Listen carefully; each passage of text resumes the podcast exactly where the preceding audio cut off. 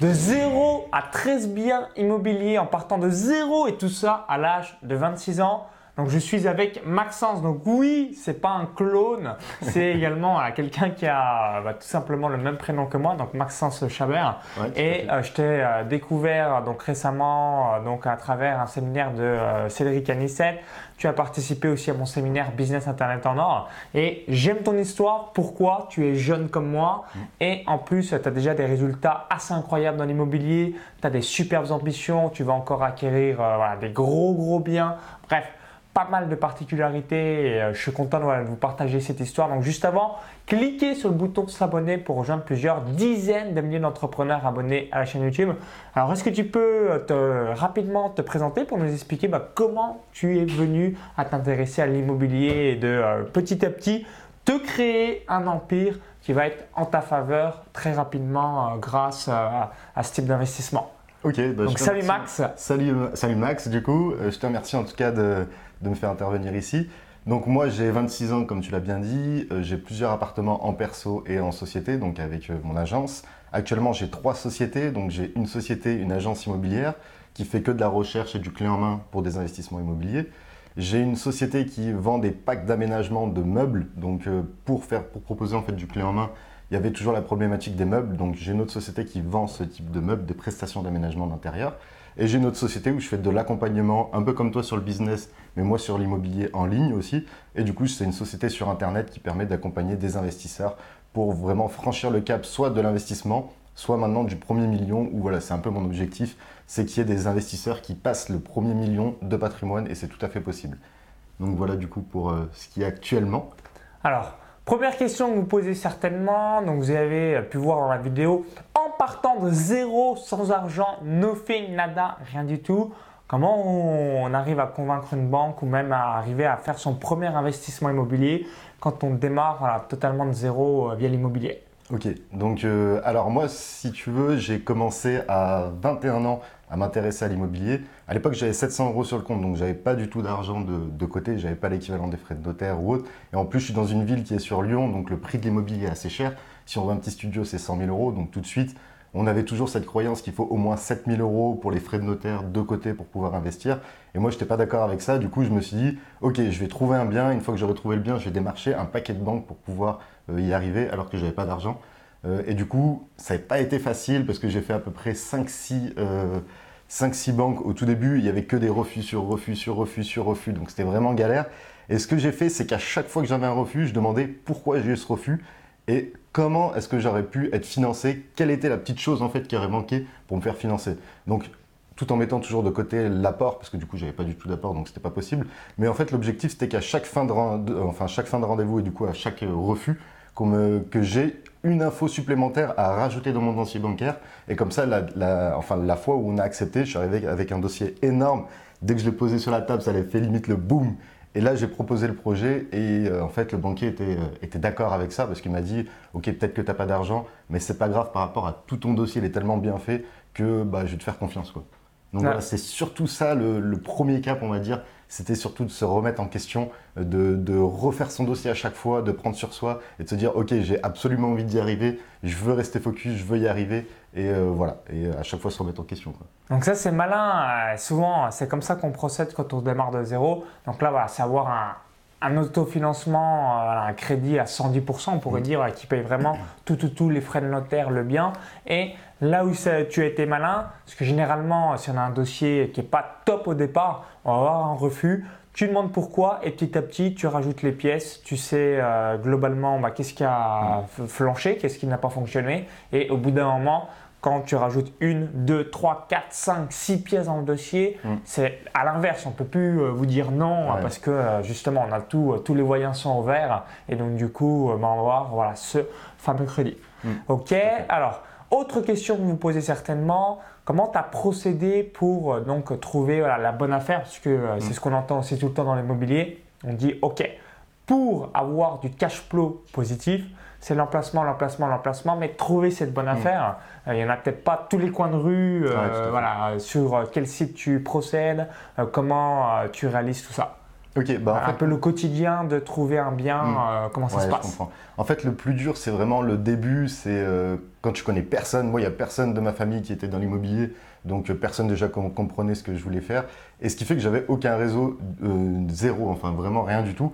Et là, j'ai commencé comme tout le monde sur les petites annonces, Le Bon Coin, Se Loger. C'est pas forcément les meilleures affaires, mais au moins ça te permet de rencontrer beaucoup de monde, d'échanger. Et c'est ce que je dis toujours à, ceux que je coach, c'est de toujours euh, être différent des autres euh, et jouer à fond sur sa différence pour vraiment se démarquer. Parce qu'il faut savoir qu'un agent immobilier qui va faire visiter un bien, si c'est une bonne affaire, il va avoir 50 bonhommes qui va, qui va visiter l'appart. Et toi, l'objectif, c'est vraiment de, de, te différencier. Donc moi, j'étais ultra jeune. À l'époque, bah, j'avais 21 ans.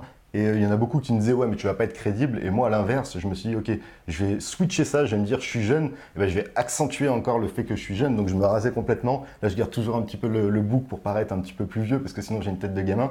Mais du coup, je me rasais complètement et je faisais ultra jeune. Et c'est ça qui, euh, qui a impacté aussi les agents immobiliers, parce que souvent, ils avaient peut-être 40, 45 ans. Et dès qu'il me voyait arriver, il me disait Waouh, c'est incroyable, on dirait mon, mon fils ou euh, t'as l'âge de ma fille et euh, j'aimerais trop qu'elle fasse comme toi. Et tu vois, là, ça commençait à impacter. Et petit à petit, j'ai commencé à me créer mon réseau. Et c'est ce réseau qui, plus tard, m'a apporté en fait beaucoup de bonnes affaires avant qu'elles soient sur le marché. Donc c'est vraiment ça. Mon premier conseil, c'est de faire un maximum de visites, jouer sur sa différence pour impacter en fait le professionnel de l'immobilier que vous avez devant vous. Et comme ça, il se souviendra de vous et là, il vous proposera des bonnes affaires en avant-première. D'accord, donc toi, en quelque sorte, tu procèdes via des chasseurs de biens immobiliers euh, Non, non, au début, là, je suis devenu chasseur maintenant. Ok, maintenant c'est toi-même, ok, excellent. Ouais, je suis devenu chasseur, mais avant, en fait, c'était vraiment, euh, j'allais tout seul et je passais par des agents qui, eux, vendaient des appartements. Je passais pas par un chasseur qui cherchait pour moi, parce que bah, déjà, enfin, je m'étais, à l'époque, je connaissais même pas les, chasseurs immobiliers, mais je passais bah, tout simplement par, euh, il y a un, acheteur, enfin, un agent immobilier qui veut vendre un bien, et ben, je, le contactais, je disais, bah voilà, je suis intéressé par ton bien, on visite, ça m'intéresse pas, par contre, voilà, je fais cette recherche, j'essaie d'être un peu, un peu unique et un peu atypique pour qu'ils se souviennent de moi et pour que plus tard ils puissent me, proposer des, bonnes affaires. Ok, alors ça rebondit sur une autre question que vous posez certainement. Hein, si vous avez un peu plus d'expérience, si vous avez déjà quelques biens euh, que vous avez réalisés euh, par le passé, c'est quoi la Dream Team à avoir? Moi, en, regard débutant, j'entends souvent un chasseur immobilier, une personne pour la déco, une personne pour la gestion, euh, une personne pour euh, gérer euh, tout le bien, avoir des bons artisans. Ça serait quoi s'il y avait un petit organigramme en quelque sorte à avoir pour avoir cette fameuse Dream Team en immobilier? C'est quoi les mm. différents postes hein, en business en ligne? Graphiste, quelqu'un à la technique, un commercial, du support pour le SAV. Mm. Donc il y, a, voilà, il y, a, pas mal de personnes à voir. En IMO, ça serait quoi les, les, les, les 4-5 pôles à toujours avoir à l'esprit pour euh, le développement? Ok, ça marche. Alors tout va dépendre, je pense, de la situation. Si on a déjà beaucoup de revenus, du coup un gros hier, un gros impôt sur le revenu, là il faut tout de suite s'orienter vers un conseiller en gestion de patrimoine. Par contre, si on est totalement novice, moi ce qui était mon cas, j'étais totalement novice, j'avais même pas de sous à donner à un gestionnaire ou quoi que ce soit. Euh, du coup, je suis parti directement voir un premier banquier, essayer de lui parler, voir un petit peu ce qu'il faut faire. Et après, j'ai commencé immédiatement à chercher donc, je m'entourais d'agents immobiliers. Donc, moi, les deux premiers, je pense, c'est un banquier pour fixer un budget et un agent immobilier pour bah, commencer à connaître un petit peu, enfin un ou plusieurs, pour commencer à connaître le marché immobilier du coin. Et en parallèle, c'est bien aussi de démarcher, troisièmement, un, euh, un entrepreneur du bâtiment, parce que c'est lui qui va permettre de donner euh, un devis, en fait. Si vous trouvez une bonne affaire à rénover et que vous n'êtes pas du tout dans la rénovation, et bah, du coup, euh, voilà, vous allez pouvoir avoir un ordre d'idée sur le prix en faisant une contre-visite avec un artisan. Donc c'est bien d'avoir, je pense, ces trois postes tout de suite pour commencer. Après, le notaire, ça viendra peut-être plus tard. Mais voilà, c'est, euh, je pense c'est euh, un banquier, euh, des agents immobiliers et un entrepreneur du bâtiment qui reste correct pour commencer. D'accord, donc ça va, c'est les personnes à avoir directement dans son réseau, donc ça, ça fait une grosse, grosse diff sur le long terme. Ouais, c'est ça. Et ensuite, euh, bah, il faudra une archi, pourquoi pas. Donc après, ça dépend le type de bien que vous allez faire. Moi, j'ai commencé par des achats-reventes pour me générer du cash parce que j'avais pas de cash. Et du coup, je suis pas passé par une archi parce que ça, ça aurait coûté trop cher. Et la plus-value allait être un peu réduite. Mais par contre, euh, lorsque je voulais faire de la location courte durée, là, je suis passé par Energy parce que je savais que j'allais gagner plus d'argent par mois. Parce que voilà, la location courte durée, c'est très rentable et je savais que j'allais gagner beaucoup d'argent tous les mois. Donc là, je me suis dit, OK, je peux me permettre de prendre une architecte d'intérieur qui va vraiment optimiser le bien et qui va le personnaliser comme il faut. Donc voilà, c'était vraiment la prochaine étape. Et après, tout dépend ce que vous souhaitez faire comme exploitation. Euh, si vous souhaitez faire de la courte durée, de la revente, si vous souhaitez revendre, pourquoi pas s'entourer d'un bon vendeur, enfin d'un bon agent immobilier. L'idéal, c'est que ça soit un agent immobilier commercial, que ça soit un agent co. Pourquoi? Parce que lui, il est payé à la commission. Donc, s'il ne vend pas votre bien, il n'aura pas gagné de sous. Tandis qu'un. Ah, ça, c'est bien. résultat, stratégie win-win, gagnant-gagnant. Exactement, Parce que si on prend un agent immobilier qui est salarié, enfin, je dis pas qu'ils sont tous mauvais et que les autres sont tous bons, mais c'est en général, c'est moi ce que j'ai quand même, enfin, c'est ce que j'ai quand même vu, c'est qu'un agent immobilier qui est salarié, il va avoir une prime lorsqu'il va rentrer votre appartement en mandat. Donc, dès qu'il va signer le contrat avec vous pour revendre le bien, il va avoir, boum, une petite prime. Donc, en fait, la motivation n'est pas la même. Il y en a un, il veut simplement votre bien pour l'avoir en vitrine et comme ça, il, sait qu'il aura sa petite prime. Et l'autre, il a absolument envie de vendre. Donc c'était un petit peu ma, stratégie. C'est toujours passer par des agents commerciaux qui, eux, sont motivés pour revendre. Donc voilà, ça c'est vraiment si vous voulez revendre le bien et pas forcément le garder. Après, si vous voulez le garder et l'exploiter en courte durée par exemple, c'est vraiment tout de suite s'entourer de bons gestionnaires qui soient, enfin qui aient déjà des appartements en gestion, parce que ça va être ben, un peu comme tu le dis, toujours prendre une personne qui est débutante, faut la former, ça prend du temps, euh, voilà, et c'est pas forcément l'objectif. Donc toujours prendre des gestionnaires qui ont déjà des biens en gestion et comme ça, en plus, vous pouvez voir leur travail qu'ils ont effectué, donc voir comment ça tourne. Vous pouvez pourquoi pas vous renseigner auprès de leurs clients, savoir si ça se passe bien. Mais voilà, l'autre gros conseil, c'est toujours prendre quelqu'un qui, euh, fait déjà, enfin, qui est déjà dans le domaine. Parce que moi, quand j'ai commencé mon tout premier appart en courte durée sur Lyon, c'était très très peu connu sur Lyon et il y avait personne qui proposait ça en, en gestionnaire. Et du coup, j'ai dû former une personne. Maintenant, ça se passe bien. Mais voilà, pendant peut-être deux, trois mois, il fallait tout le temps que je sois derrière parce qu'il y avait toujours des réglages à faire parce qu'elle n'avait pas l'habitude de le faire. Donc maintenant que c'est très démocratisé, c'est bien de prendre une gestionnaire. Comme ça, moi, tu es tranquille et c'est 100% passif.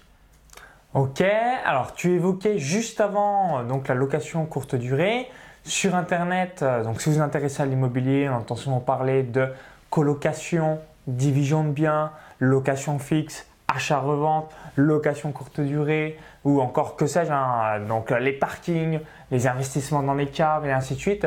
Donc quelqu'un qui démarrerait de zéro, qu'est-ce que tu euh, lui recommanderais? Est-ce que tu recommanderais plutôt euh, donc un achat-revente, de la mhm. location fixe, de euh, la division de biens, de voilà, location courte durée? Ça serait quoi voilà, la stratégie ou l'investissement le plus propice quand on démarre de zéro pour prendre le moins de risques et avoir, euh, bah, si possible, le maximum de cash flow et de rentabilité. Ok, voilà, donc euh, tu fais bien de rajouter ça parce que la première question que j'allais dire, c'est quelle est votre stratégie, quel est votre objectif? Si c'est pour avoir du cash tout de suite, donc comme ce qui était pour moi, donc avoir du cash immédiatement et vite quitter mon job qui me plaisait pas, Là, moi, ce que j'ai commencé, c'était un achat-revente parce que j'avais pas d'argent et du coup, je voulais au moins avoir une sécurité financière et en plus euh, avoir bah, du coup un peu de, capital, un peu d'apport potentiel, même si je le mets pas dans le projet, mais au moins montrer aux au banquiers que j'ai de l'argent de côté et que voilà, j'ai l'équivalent à peu près des frais de notaire. Et du coup, c'est pour ça que je suis passé immédiatement sur un achat-revente.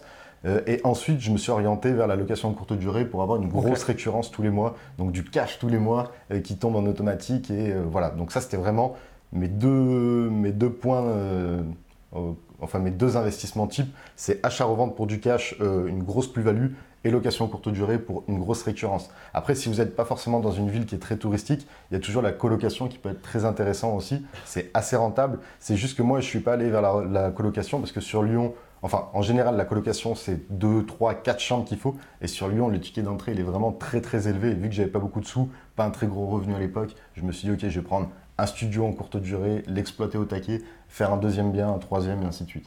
Donc voilà, c'est euh, gros cash immédiatement si vous n'avez pas de cash et après c'est euh, bah, location courte durée ou colocation pour une grosse récurrence mensuelle. Ok, alors on va revenir euh, un petit peu en détail vis-à-vis de la location courte durée. Donc moi personnellement, hein, j'ai grandi dans un tout petit village au milieu des vaches, euh, des euh, lapins, des chevaux, des chèvres, donc à 20 km de Chalon-sur-Saône dans Saône-et-Loire. Donc c'est une ville à peu près de 60 000 habitants. Et bah, si vous regardez ces vidéos, vous habitez peut-être à la campagne ou alors vous êtes peut-être dans une petite ville. Mmh. Jusqu'à quelle hauteur en quelque sorte vis-à-vis de la location courte durée c'est conseillé de le faire? Si jusqu'à une ville minimum de 50 000 habitants, 40 000 habitants, 30 000 habitants. Et voilà, la campagne, même si euh, il y a peu de concurrence, on est d'accord, mm. il y a aussi très peu d'offres. Ça serait quoi la tendance pour arriver quand même à avoir un bon petit voilà, planning de réserver, avoir euh, voilà, le maximum de nuitées euh, qui sont payées? Alors, moi, mon plus gros conseil dans ce cas-là, je ne vais pas raisonner en fonction de taille de la ville, mais plus au niveau du point d'intérêt ou des points d'intérêt qu'il peut y avoir dans cette ville. Donc, plus le point d'intérêt sera gros, plus potentiellement il y aura beaucoup de touristes, ou plus vous aurez une grosse zone euh, industrielle et commerciale, plus il y aura beaucoup de, touristes en mode business. Et du coup, je raisonne plus par rapport à ça, parce qu'il peut y avoir des très petites villes qui ont un très gros centre d'intérêt, typiquement Lourdes. C'est pas ah oui, une, extrême grande ville, et pourtant le centre d'intérêt il est tellement énorme, ça, ça draine tellement de touristes que là, tu achètes un appartement en location courte durée et ça va exploser. Et pourtant, tu n'as pas énormément d'habitants euh, dans l'année. Donc voilà, moi je pense qu'il faut plus raisonner sur le centre d'intérêt. Un et bon conseil. Ouais, et après que le centre d'intérêt soit pas saisonnier. C'est pour ça que j'aime pas forcément la location saisonnière parce qu'on on, pense à saison. Et du coup, typiquement, la location saisonnière, c'est au ski. Ski, ouais, bah, la montagne, c'est ce que j'allais dire. Tu as une grosse saison l'hiver, une, une, petite moyenne, on va dire, l'été, mais entre, tu plus rien. Euh, sur la côte d'Azur, par exemple, si tu veux faire de la location courte durée, ça va être top l'été, par contre l'hiver c'est mort. Donc euh, voilà, c'est un petit peu pareil, c'est plus par rapport au centre d'intérêt qu'il faut qu'il soit le plus gros possible, que ce soit pour des touristes euh, loisirs ou pour des touristes business, et aussi que ce soit qu'il n'y ait pas des saisons et que ce soit pas relié aux saisons, comme la montagne ou comme la mer par exemple. Ah, donc il y a toujours ça à l'esprit, c'est ça serait con entre guillemets de, de louer euh, juste 6 mm. mois dans l'année mm. et que le reste du temps vous êtes en galère pour trouver un, des locataires ou un locataire euh, directement dans le bien. Ouais, c'est ça, tout à fait. Ok, alors autre question euh, que vous vous posez certainement, c'est vis-à-vis donc du crédit et plus particulièrement peut-être de la durée du mm. crédit. Est-ce que bah, tu conseilles ou tu as fait par le passé des crédits sur 15 ans, sur 20 ans, sur 25 ans? Est-ce que la logique dirait bah, voilà, faire le crédit la plus longue échéance possible. Donc même si le bien que vous avez payé 100 000 euros, bien vous avez peut-être 150 000 euros d'intérêt. Donc au final, il revient à 250 000 euros. Mais comme ce n'est pas vous qui payez le prêt plus les intérêts, c'est le locataire. Mm. Malgré, euh, bah voilà, euh, même s'il il paye le, prêt, bah, si vous lui avez tellement apporté de valeur, bah, il a envie de rester dans l'appartement. Quel est euh, ton avis sur le sujet, les différents conseils que tu peux donner? Est-ce que toi aussi tu fais partie bah, de beaucoup de personnes qui conseillent de faire sur 25 ans Alors, ou 20 ans?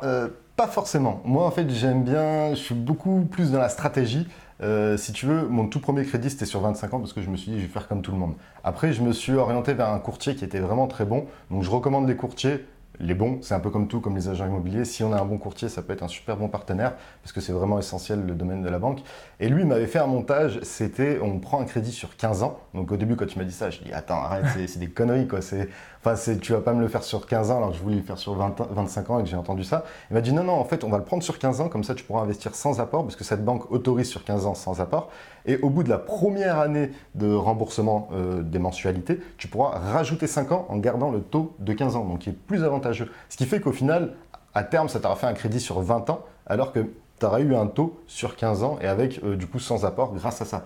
Donc en fait, moi, voilà, je raisonne plus par de la stratégie. Et ce qui est très intéressant aussi sur 15 ans, c'est qu'on rembourse immédiatement beaucoup, beaucoup de capital tous les mois. Tandis que si c'est sur 25 ans, les premières années, on va rembourser énormément d'intérêts. Donc si on a envie de revendre, euh, je ne sais pas si on a une optique de revendre dans 3 ans par exemple, vaut mieux le rembourser sur 15 ans, on aura déjà amorti beaucoup de capital immédiatement et je pense que c'est beaucoup plus intéressant. Donc voilà, moi je pense que, enfin je raisonne toujours par stratégie et il faut vraiment être stratégique lorsqu'on va souscrire un crédit et vraiment analyser tout ça. Et euh, après, bah, si tu veux, je peux, je peux donner deux trois astuces sur le crédit aussi qui peut être. Ouais, absolument. Et puis euh, après, si tu peux nous dire, euh, c'est en quoi on voit un bon courtier d'un mauvais courtier Ce serait quoi les ah caractéristiques Très bonne question. Euh, pour euh, ne pas tomber le piège ou euh, mm. se faire pas arnaquer, mais voilà, mal conseiller vis-à-vis d'un crédit. Ok, alors en fait, déjà pour trouver un bon courtier, il faut voir ce qu'il regarde dans les crédits. Il y a des grosses enseignes, je ne vais pas citer les noms, même si bah, voilà, lorsque je vais vous dire le terme, vous allez comprendre. Ils vont se consacrer que sur le taux. Ils vont chercher un taux, un taux, un taux. Et pour moi, c'est du gros bullshit parce que en gros, le taux, c'est juste, euh, pas un attrape-nigo, mais c'est juste, on va, on va essayer de vendre un meilleur taux, mais après, on va donner plein de conditions et le coût total du crédit final, comme tu disais, si tu souscris un crédit 100, je te dis une bêtise, tu as 150 000 euros d'intérêt, c'est ça qui est important, c'est combien est-ce qu'on va payer ce crédit. Et des fois, on peut avoir des taux très bas, mais des assurances très chères, on peut avoir des crédits qui ne sont pas forcément adaptés, parce que si on a envie de revendre, je sais pas, peut-être dans 5 ans, peut-être que vous allez payer des indemnités de remboursement anticipé, donc le fait de revendre avant la le, terme, donc ça, ça c'est possible de négocier. Donc il faut vraiment un courtier qui qui analyse toute votre situation personnelle, fiscale et toute euh, votre stratégie d'investissement pour vous permettre de vous donner vraiment un, crédit qui est adapté à votre besoin et pas adapté à ses besoins. Parce que eux, ils vont essayer de négocier le taux euh, pour du taux parce qu'ils ont des meilleures commissions banque euh, lorsqu'ils vont aller démarcher une banque. Donc en gros, ils ramènent tous leurs clients vers une banque. Moi, je bosse avec des courtiers qui ont euh, plein d'arrangements avec toutes les banques. Et comme ça, c'est vraiment, j'ai un client, quand je le ramène un client, ok, son client, enfin mon client, il est comme ça, il analyse vraiment toute la situation. Il va dire, c'est cette banque qu'il te faut, elle est plus optimisée pour toi. Donc voilà, c'est vraiment ça. Il ne faut pas regarder que le taux, il faut vraiment regarder en fonction de votre projet. Donc c'est pour ça, du coup, que. Ouais, enfin, c'est comme ça que je vous conseille de trouver un bon courtier. Ok, donc il y a toujours ça à l'esprit, parce que souvent on peut euh, voilà, s'arrêter à des détails, et c'est la finalité, donc là en l'occurrence l'intérêt total, qui va vous permettre de savoir en final c'est combien le crédit qui englobe donc cet mmh. investissement. Donc c'est toujours ça, à l'esprit. Et ensuite, si tu avais euh, quelques noms de courtiers ou alors voilà, mmh. de, de marques qui euh, sont euh, excellents avec lesquels tu as travaillé ou euh, qui de manière générale dans tes clients que tu conseilles ont aussi eu des bons résultats, ce serait lesquels? Alors moi c'est un petit courtier qui a créé du coup son, son entreprise de courtage. Du coup même ma sœur je l'ai fait enquiller dedans, donc maintenant ils sont deux. Il y a euh, mon pote et euh, du coup ma sœur. Et c'est MT Finance. Et euh, MT Finance sur Lyon 2. Donc voilà, là ce sera sur Lyon. Par contre, il a aussi des, des, partenariats avec plusieurs banques dans toute la France. Donc n'hésitez pas à le contacter. Si tu veux, je te donnerai le lien, tu pourras le mettre dans, la, dans, la, description. Et voilà, lui en fait, je vous le recommande beaucoup parce que il va vous apporter vraiment de la qualité et ce sera vraiment en fonction de vous. Donc MT Finance. À l'inverse, j'aime moins les grosses enseignes parce que, comme je disais, eux, ils négocient en gros avec une banque, ils savent qu'ils ont, je euh, je sais pas, peut-être 5000 euh, dossiers par mois et qu'ils vont dire, OK, avec cette banque, je te fais passer tous tes dossiers, tu me fais le meilleur taux. Et par contre, voilà, tu as 5000 dossiers par mois. Donc, les arrangements et la motivation n'est pas la même avec un très très gros et avec un plus petit qui, lui, euh, chuchote un peu plus ses clients ou c'est un peu plus personnel. Donc voilà, je préfère travailler avec une personne qui est tout seul, où ils sont deux, trois, voire quatre, mais pas plus. D'accord. Et vis-à-vis des banques, est-ce que tu euh, recommandes d'aller euh, frapper à la porte? On va donner les noms. Hein. Caisse d'épargne, Crédit Mutuel, BNP, Société Générale, LCL. Euh, mmh. Quand on démarre de zéro, c'est mieux de non, direct aller sur un courtier qui va peut-être arriver à, via son réseau mmh. à nous trouver des meilleurs financements ou alors bah, mettre notre dossier parfaitement clean de A à Z, alors que nous, bah voilà, comme on démarre, on est débutant, on va forcément faire des erreurs ou des oublis euh, dans le dossier. Ok, alors moi je suis toujours partisan de tester par moi-même et ensuite déléguer. Tester pour voir un petit peu euh, comment, euh, comment ça se passe. Donc typiquement la location courte durée, bah, pendant deux semaines c'est moi qui faisais le ménage, les entrées, les sorties, tout ça. Donc c'était chiant, mais au moins je, connais la valeur des choses. Tu as su faire au moins une fois, comme ça si quelqu'un me dit tel tarif mm, ou telle chose, tu te dis ça c'est bon, mm. ça non là t'exagères un peu en termes de tarifs. c'est ce que je conseille aussi, c'est pareil dans le business en ligne, au moins le faire, euh, savoir le faire au moins une fois, mm. comme ça on sait directement euh, si euh, voilà entre guillemets c'est stratégique gagnant-gagnant ou, mm. on essaye de vous baiser en quelque sorte vis-à-vis de l'offre. Ouais, c'est ça. Du coup, c'est moi je vous conseille, enfin perso, hein, si vous avez un petit peu de temps, allez voir une banque, deux banques, trois banques. Et comme ça, ça vous permet de vous faire les dents, de, voilà, d'avoir des connaissances, d'avoir de l'expérience là-dedans. Et après, pourquoi pas retourner voir votre courtier.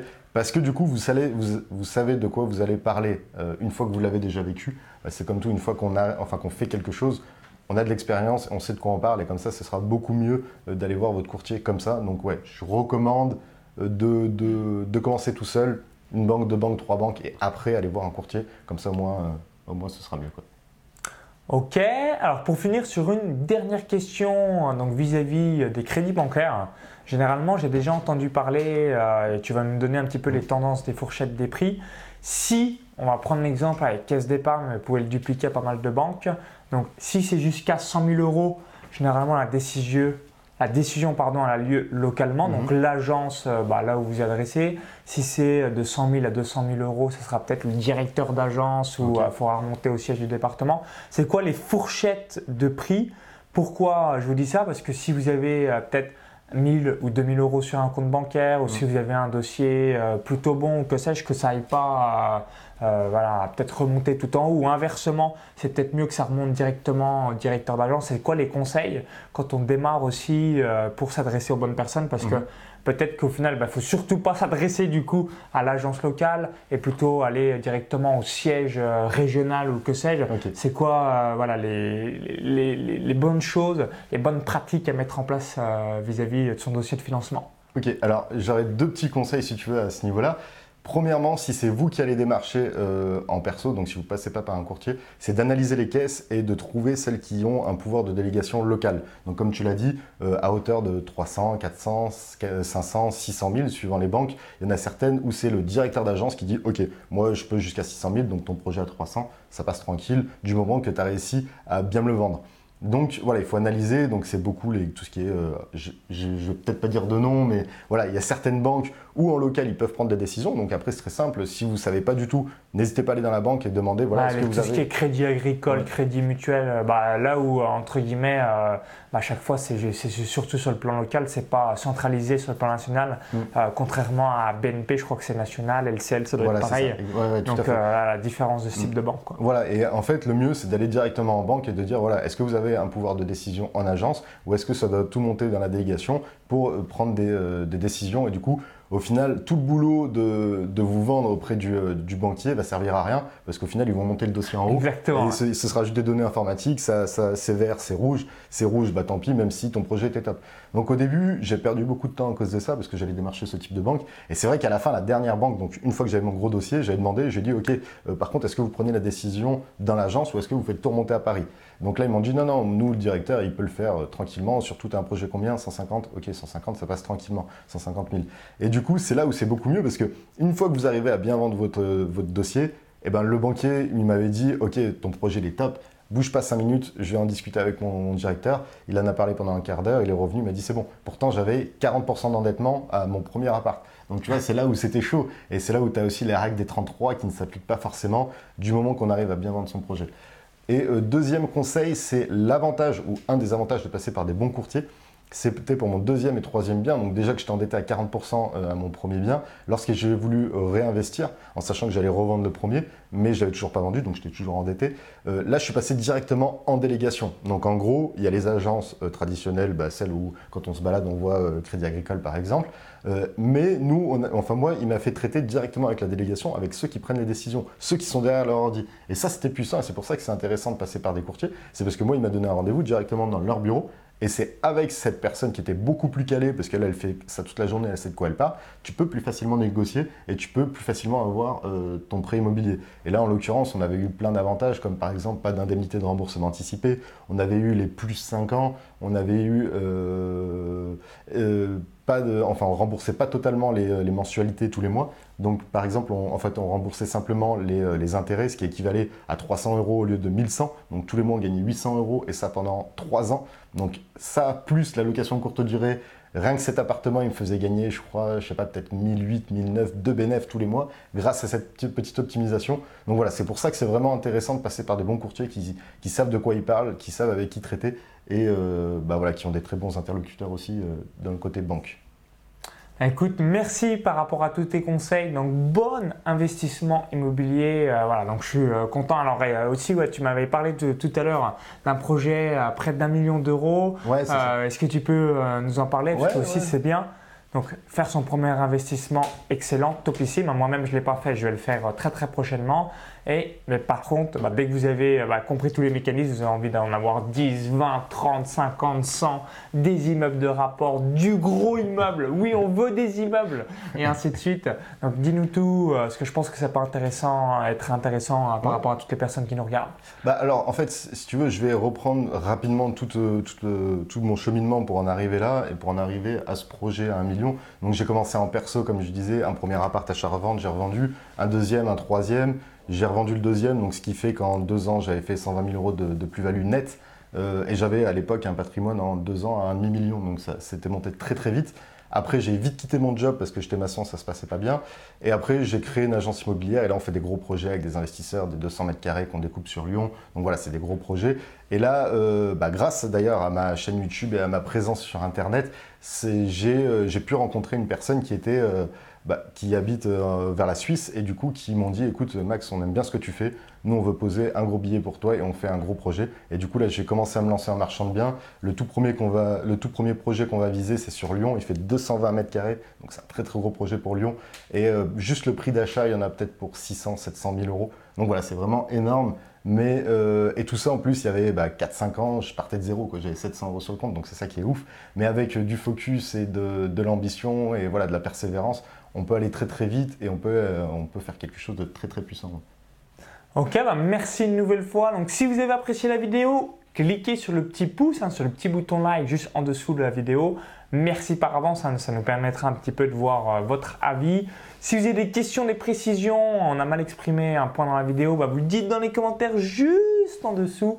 Merci par avance. Et si vous visionnez cette vidéo, vous êtes peut-être en train de vous dire bah, Maxence, je veux que tu me coaches dans l'immobilier. J'aime ton mindset, ton état d'esprit. Bravo et félicitations déjà pour tous ces biens euh, que tu as investis. Bravo euh, pour avoir fait tout ça en si peu de temps.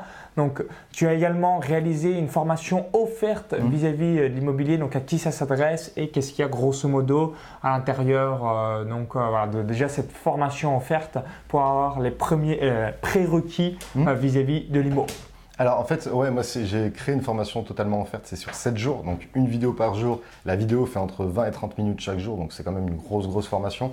Et euh, l'objectif, c'est que j'ai découpé le tout le processus pour commencer de zéro et atteindre l'indépendance financière avec l'immobilier. Et pour ça, j'ai découpé toutes les étapes par lesquelles je suis passé. Donc, quelles sont les bonnes questions à se poser, euh, quelles sont les bases avant d'investir dans l'immobilier et du coup les bases pour investir dans l'immobilier, comment trouver une bonne affaire, comment faire un achat-revente à succès, comment euh, faire une location courte durée qui cartonne, comment gagner de l'argent sans investir dans l'immobilier? Donc, ça aussi, ça fait partie d'une vidéo de la formation offerte. Donc, voilà, c'est totalement offert euh, et je pense que ça peut être très intéressant. J'ai déjà eu beaucoup de retours par rapport à ça et ça plaît énormément, au moins pour avoir des très bonnes bases et beaucoup de contenu à ce niveau-là.